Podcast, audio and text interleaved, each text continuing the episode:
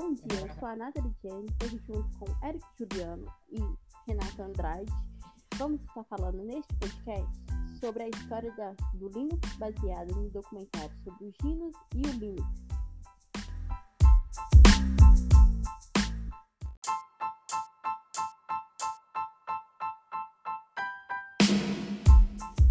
Bom, galera, para começar, eu gostaria de falar da analogia que foi feita no início do documentário entre os programas e receitas de comida.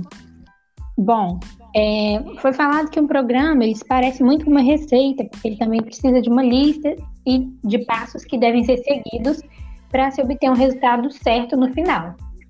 Então, se você é uma pessoa que gosta de cozinhar e sabe cozinhar, você sabe como isso funciona. E provavelmente, quando a gente faz uma receita que fica boa, a gente já passa ela para os nossos amigos. E quando é, você faz uma alteração nessa receita e vê que ela também ficou boa, você também vai querer passar ela para seus amigos. E se o resultado for bom, vai agradar tanto você quanto seus amigos. Então você provavelmente vai continuar passando essas novas receitas alteradas para eles.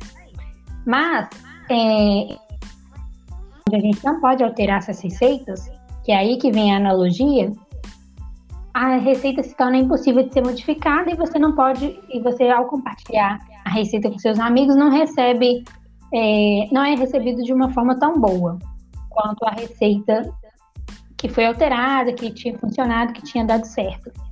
E é aí que vem a analogia entre o sistema Linux, né? Agora, é, vamos deixar o próximo podcast para falar sobre como funciona o Linux, o que é e a história dele.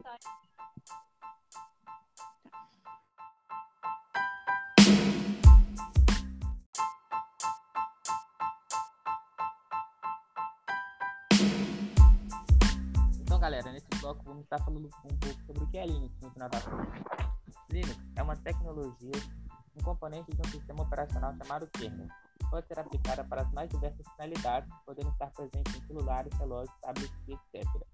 O grande diferencial do Linux para outras tecnologias é o fato de ele ser totalmente gratuito e Essa tecnologia foi criada pelo finlandês Linus Torvalds e é completamente acessível para qualquer um que deseja estudar, modificar, melhorar e redistribuir as modificações usando na analogia que a Renata fez no início do podcast. Pelo fato de ser uma tecnologia livre, existem diversas distribuições Linux, sendo cada uma delas focadas em uma necessidade específica, podendo ter foco em trabalho, produção, desempenho, em games, é, ou até mesmo sendo uma distribuição mais genérica, tendo, tentando abranger tudo mas não quase uma qualidade focada em um aspecto só.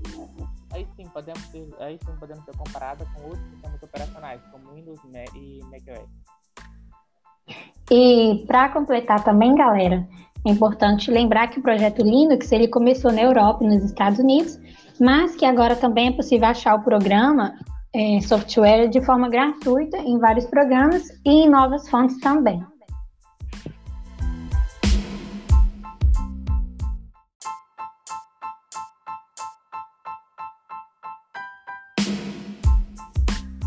Processo de desenvolvimento do Linux é atípico, não se baseia em nenhuma hierarquia.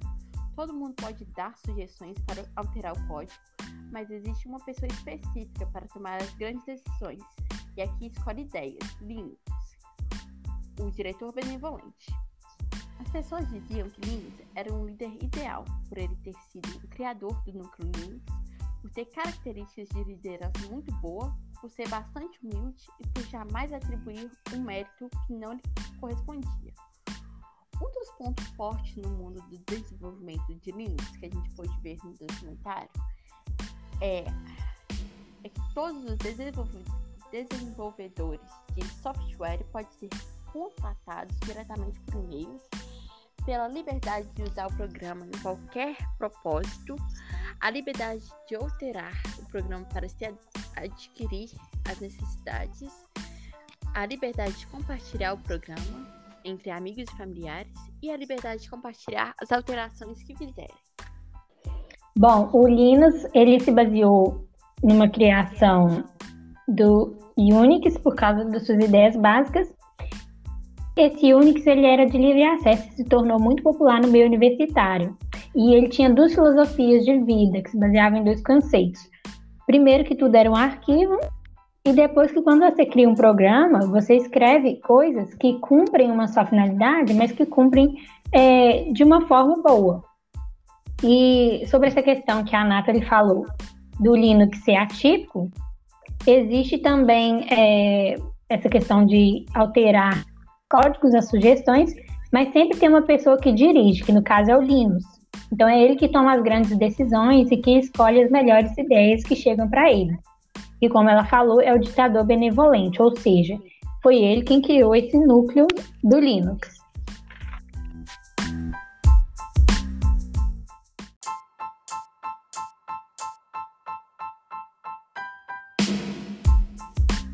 E foi criado é, um projeto GNU também, que estava se tornando cada vez mais popular naquela época. Então as pessoas usavam esse sistema, só que elas não se deram conta do que aquele sistema se tratava, do que significava aquele sistema. Então elas começaram a confundir as coisas e chamar o Linux é, de GNU, elas confundiam esses dois conceitos e a combinação dessa com, estendendo e gerou uma grande dificuldade para os criadores do projeto GNU para chamar a atenção do usuário sobre as questões éticas e políticas é, daquela época.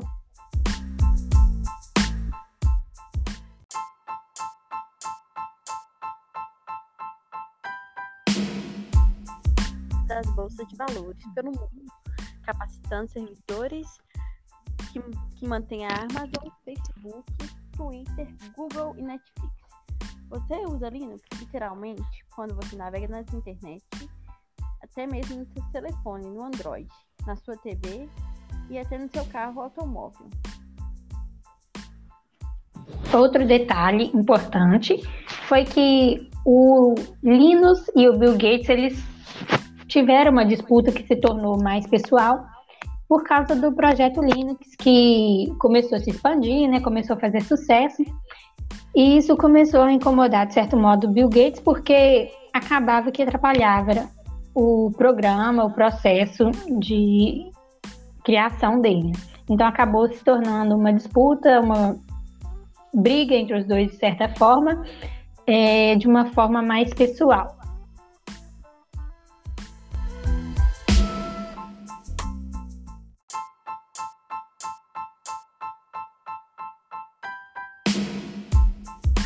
Bom, galera, então esse foi o nosso podcast.